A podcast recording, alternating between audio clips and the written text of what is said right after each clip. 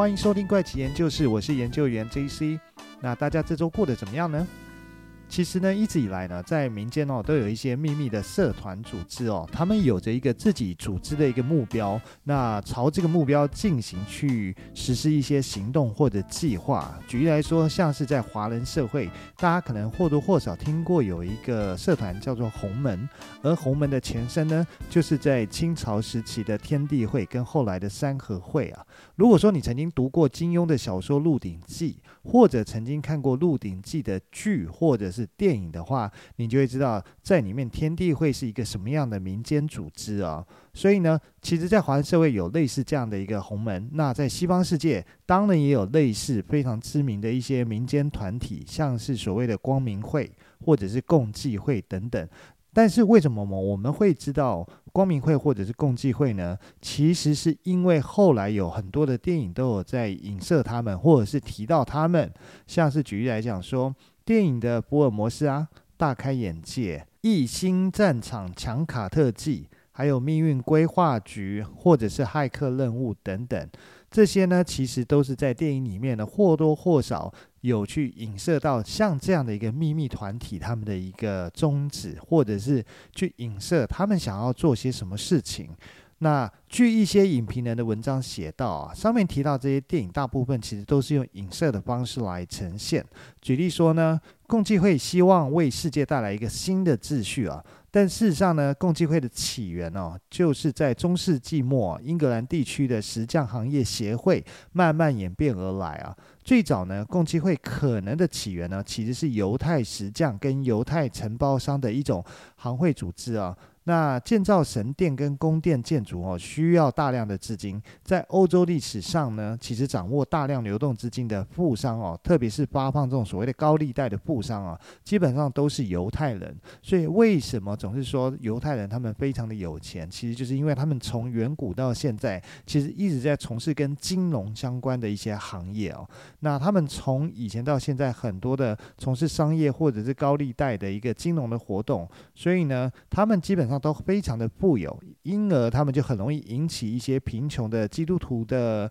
呃记恨呐、加上说犹太教与基督教的一个信仰，它本来就是对立，而且是被认为是出卖基督的犹大子孙啊。所以在中世纪，犹太人常常遭受到基督教教会跟基督徒的歧视跟迫害，因此呢，才从石匠协会发展出了自己的组织，慢慢的就形成现在的共济会。后来共济会呢，更是被反对他们的其他宗教团体认为，共济会的目标是建立所谓的新世界秩序，好进而控制。全球的政治跟影响全球的这些各国政府这件事情，所以其实这样子解释下来，大家应该比较能理解为什么上面这些影评人哦，他们提到了这么多部的电影哦，其实都有在影射共济会的这件事情，而且呢，都是影射说是一个秘密团体，他们希望能够控制世界或建立一个新的世界秩序这件事情。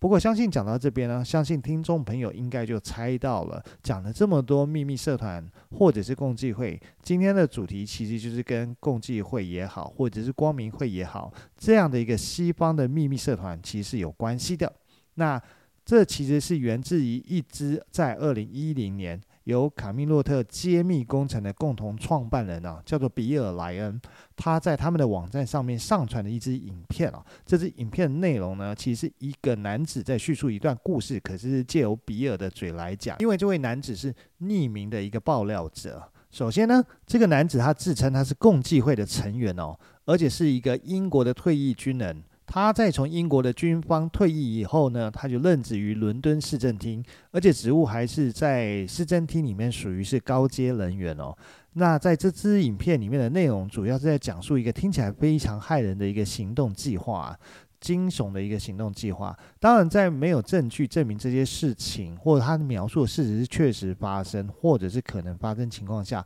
我只能说这是一个阴谋论的一个内容叙述哦。不过接下来呢，当然就是要跟大家分享一下这个惊人的阴谋论的内容里面到底有些什么。其实在这支影片里面呢，谈到了大量的阴谋集团，呃，他们想要执行的邪恶计划。包括说想要制造全球的一个经济危机，发动所谓的核武战争，还有使用所谓的生化武器，制造全球的一个瘟疫流行，甚至是发起第三次世界大战，来达到他们最终的目的。所谓的最终目的，就是要大规模的消灭人类，那将现有的地球上的人类是大规模的。不只是对砍，还要更少。那最后建立起一个新世界，那跟建立一个新秩序来领导这个新世界哦。不过，其实，在当初比尔他上传这支影片的时候，并没有引起太多人的注意哦，甚至没有什么人在网络上讨论哦。不过，在离影片上传时间的十一年后，就是现在哦，其实有人特地把它翻出来比较一下。当时这位匿名的英国退役军人男子哦，他在当时所说的内容跟这几年的世界局势哦，还有几件重大事情比较一下，哎，发现说。在当初比尔在这个影片里面揭露的一些事情是有一些可能是关联，不能说它是吻合，但是是有些关联，而这个关联呢，可能是有待商榷啦。你还不能确定说它是不是真的是一模一样，但是呢，它的确就是跟这个阴谋论会让你觉得说，诶，似乎之间是不是有一点什么样的关系存在？那当时这支影片里面呢，其实有提到这个大规模行动的计划名称，它就叫做昂格鲁萨克逊任务。呃，它的英文好像是 Anglo-Saxon Mission。所以影片中这位昂格鲁萨克逊任务的揭秘者呢，他就是前面提到，他曾经是军方的人员，退役了以后，他就在伦敦市政厅，同时也是共济会的成员哦。他为了自己的一个安全，所以他是匿名，他不公开自己的身份，他是透过。跟比尔爆料以后，是借由比尔的嘴，那去拍摄了这支影片。他表示说呢，他其实曾经参加过多次的共济会的高层会议啊。据他所说，大部分这些会议是很有趣的。那与会者大部分他们其实讨论的是一些金融事务等等的问题。但是呢，在一场发生于二零零五年六月的会议哦，他表示自己其实是在一个巧合的状况下才参加这场会议。他并不是原来就知道他要参加这场会议，或者是他应该需要参加这场会议，但实际状况是怎么样，他并没有多做解释啊。那反正他就是一个巧合的状况下参加这场会议，所以一开始呢，他就只把自己当做是一个旁听者的身份来参加这场会议啊。不过在参加这场会议没多久以后，诶，他就发现到这一场会议好像不是一般的例会，他跟之前所谓的例会不太一样。那不过在参加会议之前，他其实对这场会议今天要召开这场会议，他是一无所知的。他在参加会议以后呢，他就开始对于这场会议的内容感到非常的困惑，因为他并不像一般正式的会议，他也不是在一个正式的一个大型会议桌上开会，甚至没有会议资料，没有会议排程，也没有提供水，甚至是没有记事笔跟记事的纸张这件事情。更有趣，也不能讲有趣，更特别的是，这场会议还没有主持人。不过，一共有大概有二十五到三十个人来参加这场会议，全部都是共济会的高层，里面有英国知名的政治人物、警方人士、教会人士以及军方人士等。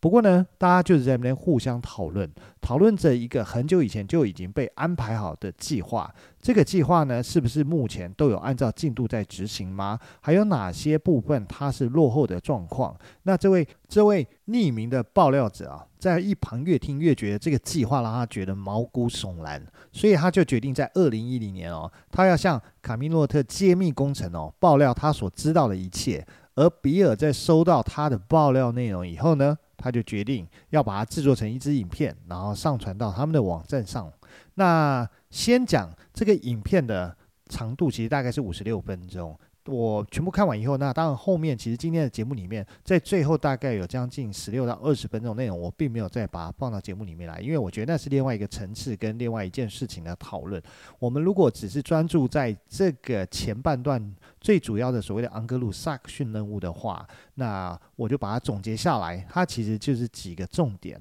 那第一个呢，它其实提到，因为会议的当下是二零零五年嘛，所以它是提到说，在二零零八年的时候会发动一场全球性的一个金融危机哦。那随后呢，它就像是一盘大型的棋局一般，它就是拉开它的一个序幕。那首先会在中东地区爆发所谓小规模的核武战争。那计划呢是要让以色列去挑衅伊朗或者是中国，那由以色列来发射核武。然后看看是伊朗或者是中国会回击核武。那从小规模的核武战争后，随即跟着而来的是停火这件事情。但是呢，这次小规模的核武战争呢，会造成人们的恐慌与不安情绪哦。所以西方国家的国民呢，会自主的要求政府要管制出入境的人员哦。还有就是因为恐怖事件呢，他们希望能够。政府做到一些防范啊，所以他们会要求说：“诶，我们愿意让你来监控我们的一个通讯自由，甚至是来限制我们的集会跟游行自由。”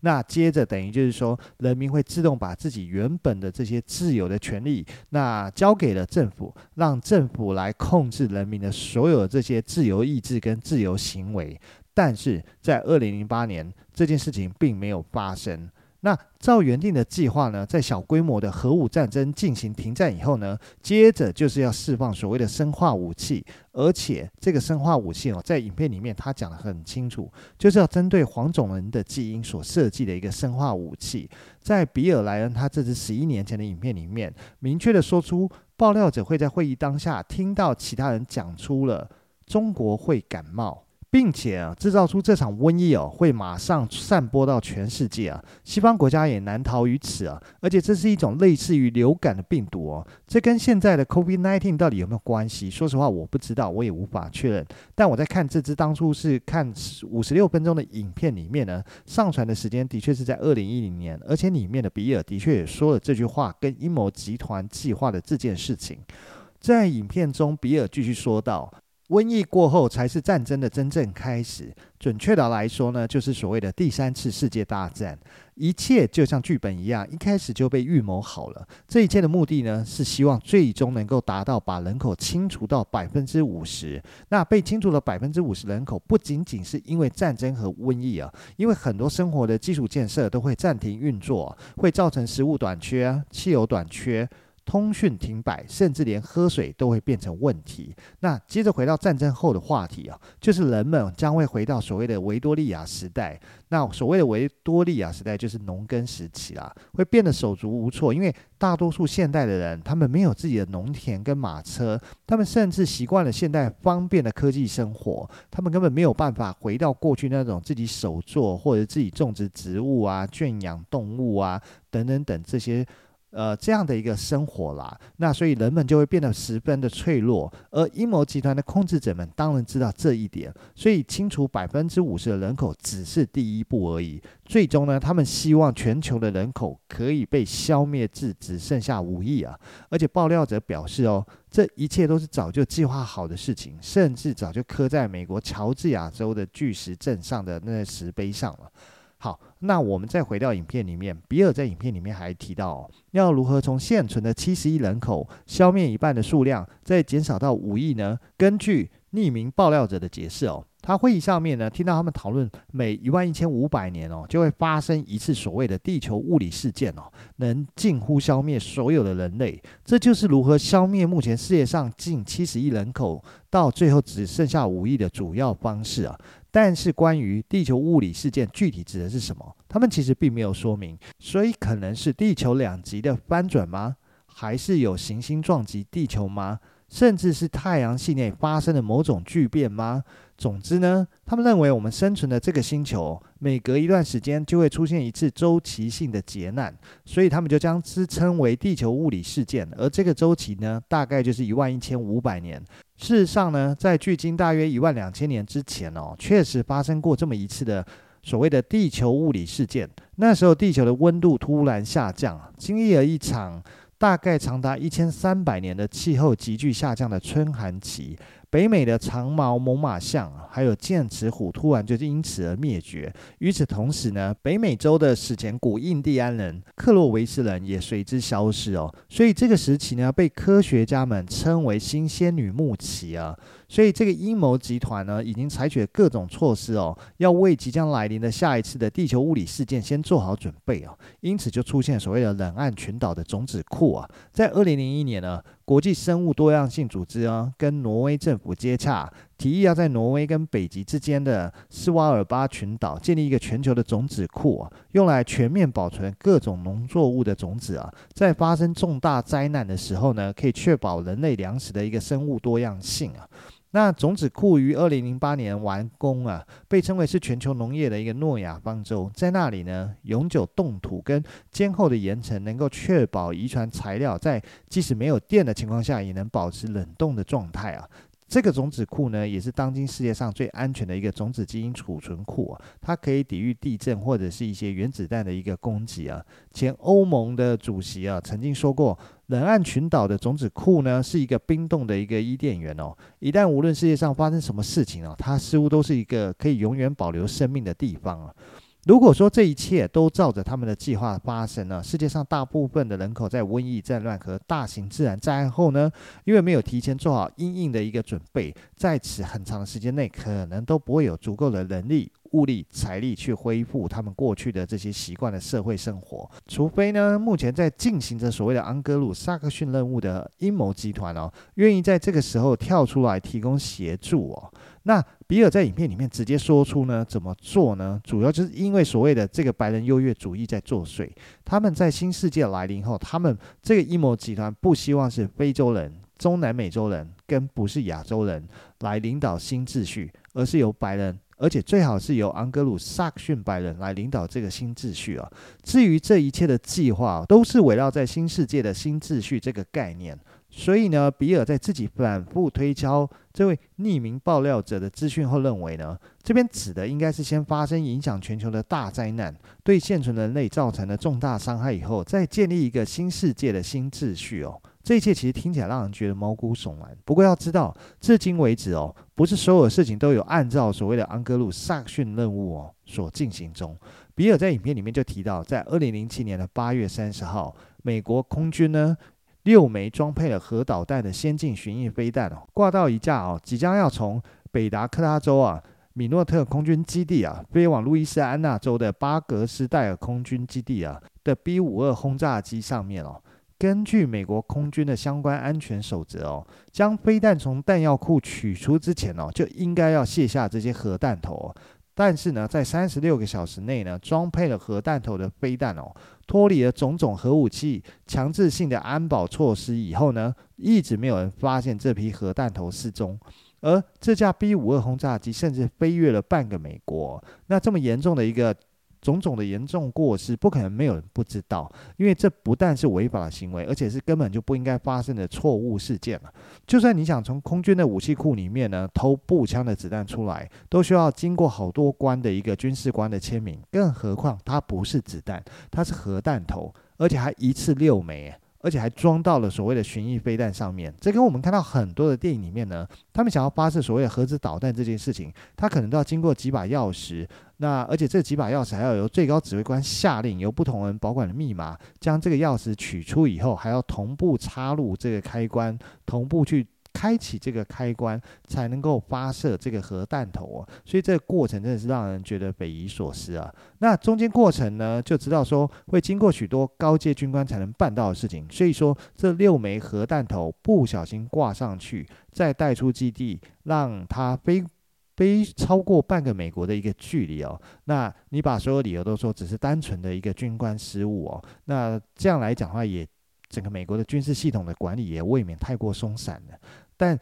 大部分的人都不知道另外一件事情，可能就是在同年的八月底哦，有一群匿名的投资者在美股购买了二十亿美元的股市大跌，就是所谓的他们要做空这个市场，而他们做空的时间呢，就是在九月二十一号前。那做空的股市跌率呢是下跌百分之五十。如果说呢这一次他们的做空计划成功了，这群的投资人呢，他们将会赚进超过四十五亿美元。而股票交易人士呢，称这种投资行为叫做宾拉登式交易啊。不过这种称呼方式也极具讽刺意味啊，因为同样的这票人哦，他们也在当年的九一一事件前操作过一次的做空交易。不过那一次他们成功了，但是这一次他们的做空交易失败了，计划没有成功，美国股市没有崩盘，装载六枚核飞弹的 B 五二轰炸机最后没有飞远啊。按照阴谋集团的一个计划，这可能是引发第三次世界大战的一个导火线。但是在哪一年，这个计划失败了？不过我是这样想的啦，如果说真的发生了第三次世界大战，还动用了核武器投入战争，人口是不是会只剩五亿，我不确定，但很有可能在那个时候，地球可能都不适合人类生存了，因为到处都被核弹炸过以后，那这个地方可能再也种不出什么样的植物啊，或者是食物啊，生物也活不下去了，因为有核污染这个问题存在。不过在评断这个所谓的昂格鲁萨克逊任务之前呢，我们先来看看。给他冠名所谓的昂格鲁萨克逊人到底是谁呢？所谓的昂格鲁萨克逊人呢，他广义的指啊是在西元五世纪前，那到一零六六年所谓的诺曼征服之间，生活在大不列颠岛上的一个民族，它是属于日耳曼民族的一支啊，所以用更贴合现在的一个狭义概念来理解它的话，它其实指的是白人昂格鲁萨克逊新教徒，简称 WASP。这个概念呢，是一九五七年被政治学家啊安德鲁哈克首次提出的。这里的 W 既有 white 白人的意思，也同时代表着 wealthy 财富。以昂格鲁萨克逊来命名这个任务哦，本身就象征了这个任务里面有浓浓的所谓的种族主义色彩。白人昂格鲁萨克逊新教徒的崛起史哦，也代表近几百年来世界强权的一个崛起史哦。那像是曾经的英国霸权跟现在的美国霸权，这个群体都拥有庞大的经济啊、政治影响力，甚至构成了英美国家上流社会的绝大部分哦。在很大的程度里面，它其实影响着西方强国的一个发展，包括像是美国的开国元老们，还有历届的总统们，大多数都是来自这个群体，像是啊、美国的乔治华盛顿、约翰亚丹斯、班杰明富兰克林。詹姆士·门罗等都是英格兰的后裔啊，那这个群体有着一个极强的封闭性跟排他性啊，几乎他们就是包山包海了美国的政治圈了。在历届的美国总统中呢，只有甘乃迪是个异类啊，因为甘乃迪是信奉罗马天主教的爱尔兰裔，而他也是第一个呃击败了昂格鲁萨克逊集团政治铁板的人。但是呢，后面整个甘乃迪家族的命运都像噩梦一般。就自从甘乃迪的总统遇刺以后呢，接下来几十年里面，整个甘乃迪家族都不断有人离奇的死亡啊。只要他在政坛开始要崭露头角的时候，那这个家庭成员就摆脱不了厄运的纠缠哦。所以后来被人们称之为甘乃迪诅咒啊。在一九六三年的十一月二十二号，时任美国第三十五任总统的约翰·甘乃迪哦，带着他的夫人开始了为期三天的德州之旅哦。那按照当时的计划，就是甘乃迪总统夫妇在康纳利州州长夫妇的陪同下，那他们是乘坐的敞篷轿车前往迪利广场。当天在中午大概十二点半的时候呢，车辆行驶快到迪利广场时，遭遇到不明枪手的袭击啊。那一共有三枪，那甘乃迪总统的身体就瞬间向后倒去，而且是当场死亡。在枪击案发生的四个小时后呢，警方就逮捕到凶手。那这个凶手叫做李哈维·奥斯华。就在短短两天内呢，奥斯华在警方要押解到监狱的过程中，被一家夜总会的老板叫做杰克·卢比那开枪击毙啊。那杰克·卢比的交代，他为什么要击毙他呢？那他的动机是说，他不忍心让这位高贵的总统夫人在法庭上，在面对凶手不断回忆当天令人伤心的这个案发经过啊，所以他决定挺身而出啊，就是一个这么。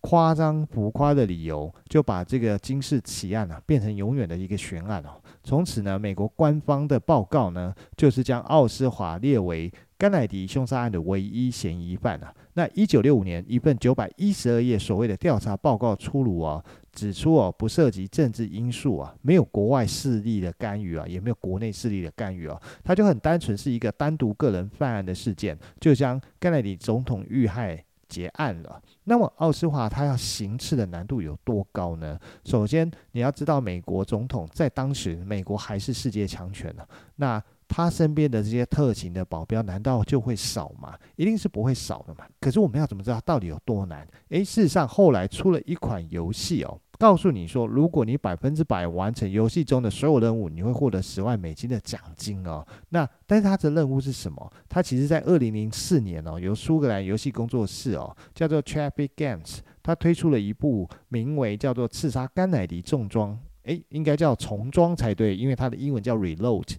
那所以它应该是重装的一个射击游戏啊。那游戏的设计者声称哦，这不单是一款游戏啊，而且是一款历史模拟的一个游戏啊。那时间、地点、天气状况通通都有。只是说在游戏中没有提到奥斯华的名字，而是用到一个名为演员的代号，暗指奥斯华只是阴谋集团的一颗棋子。游戏的四个基本目标都算清楚：第一，要杀死甘乃迪总统；第二，射伤康纳利。第三，不能误伤总统夫人；第四，也不能误伤州长夫人。你一定会觉得说，这有什么难的？但游戏的规则还不只是这样子而已。在你开第一枪以后，必须是呃一个空射，它不能够击中现场的任何人。此后呢，总统乘坐的车辆会开始加速。那你开的第二枪呢？这一枪必须首先命中甘乃迪总统的右肩呐、那子弹在穿过以他的总统身体后，从脖子飞出，那再击中。坐在前座的州长的右臂，那再必须从州长的右侧胸部穿出呢，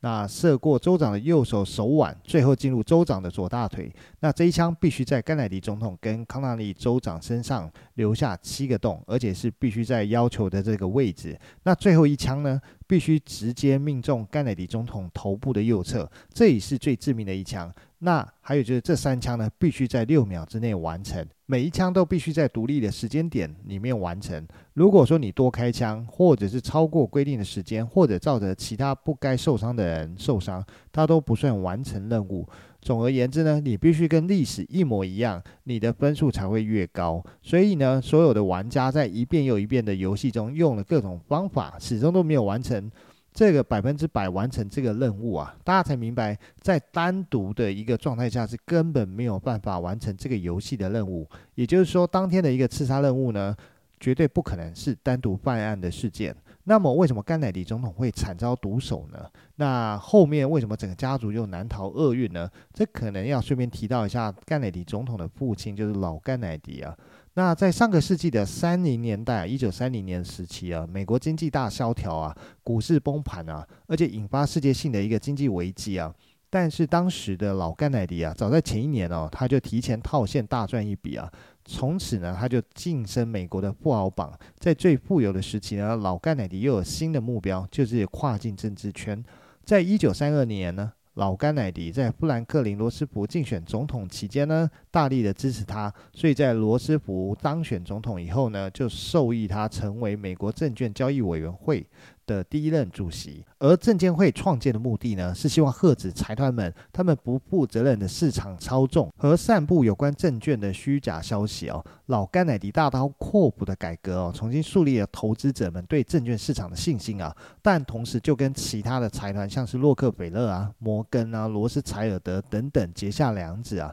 在一九六一年哦，约翰甘乃迪出任美国第三十五任总统的以后呢，他上台之后呢，通过与前苏联的一个和谈谈判哦，成功化解了古巴的一个导弹危机啊，跟前苏联跟英国这两国都签订了禁止核试验条件啊，在他遇刺前呢，还打算从越南撤军一千人呢。但是呢，甘乃迪总统所追求的这些和平政策啊，他其实都触犯了美国军中强硬派跟军火商的一个利益啊，断送他们的财路啊。所以在甘乃迪遇刺后呢，美国重新走上了强硬路线啊，在越南的驻军甚至是暴增到一万八千人，而军火业呢也得以复苏并大发战争财啊。不单是如此啊，在一九六三年六月四号，就在甘乃迪总统遇刺的前五个月哦，甚至是签署了所谓的“一一一一零号”总统令，内容是命令美国财政部以白银为支撑，发行所谓的白银券啊，并且立刻进入货币流通领域哦。他这么做的目的呢，是希望从美联储手中夺回所谓的货币发行权哦。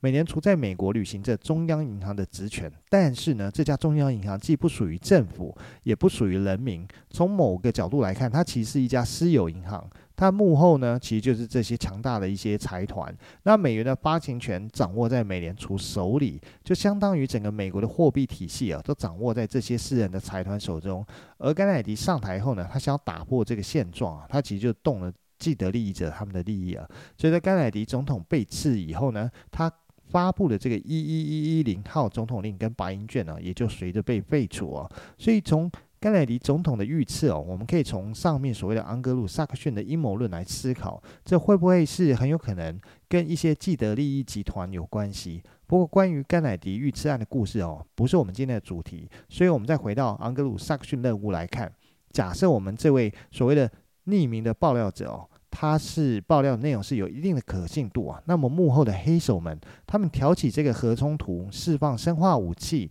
试图引起第三次世界大战的目的是什么？那看起来就是为了清洗这个世界，建立一个新世界，然后由这个既得利益的集团哦来担任所谓的世界的救世主，来领导这个新世界，规范所谓的新秩序哦。这样听起来哦，感觉就合理多。最后我想的是哦。这样的阴谋论所去计划恐怖行为或恐怖事件啊，都是为了自己的利益而不断去算计别人的。如果说，呃，你曾经看过阿汤哥的《不可能任务一》啊，就知道当初这部电影里面演的是制药公司为了赚大钱，他不惜在无辜的一般人身上去释放病毒，那让他们回到各自的社会里面去，那去传播这个病毒。最后面呢，等到他一发不可收拾的时候，他才出来拿出他的解药，这样他就可以大赚一笔嘛。那讲白话。就是有人的地方就有江湖啊，有江湖就会有各种的纷争跟算计啊，所以所谓的昂格鲁萨克逊任务啊，其实就是一群人的一个算计阴谋论啊。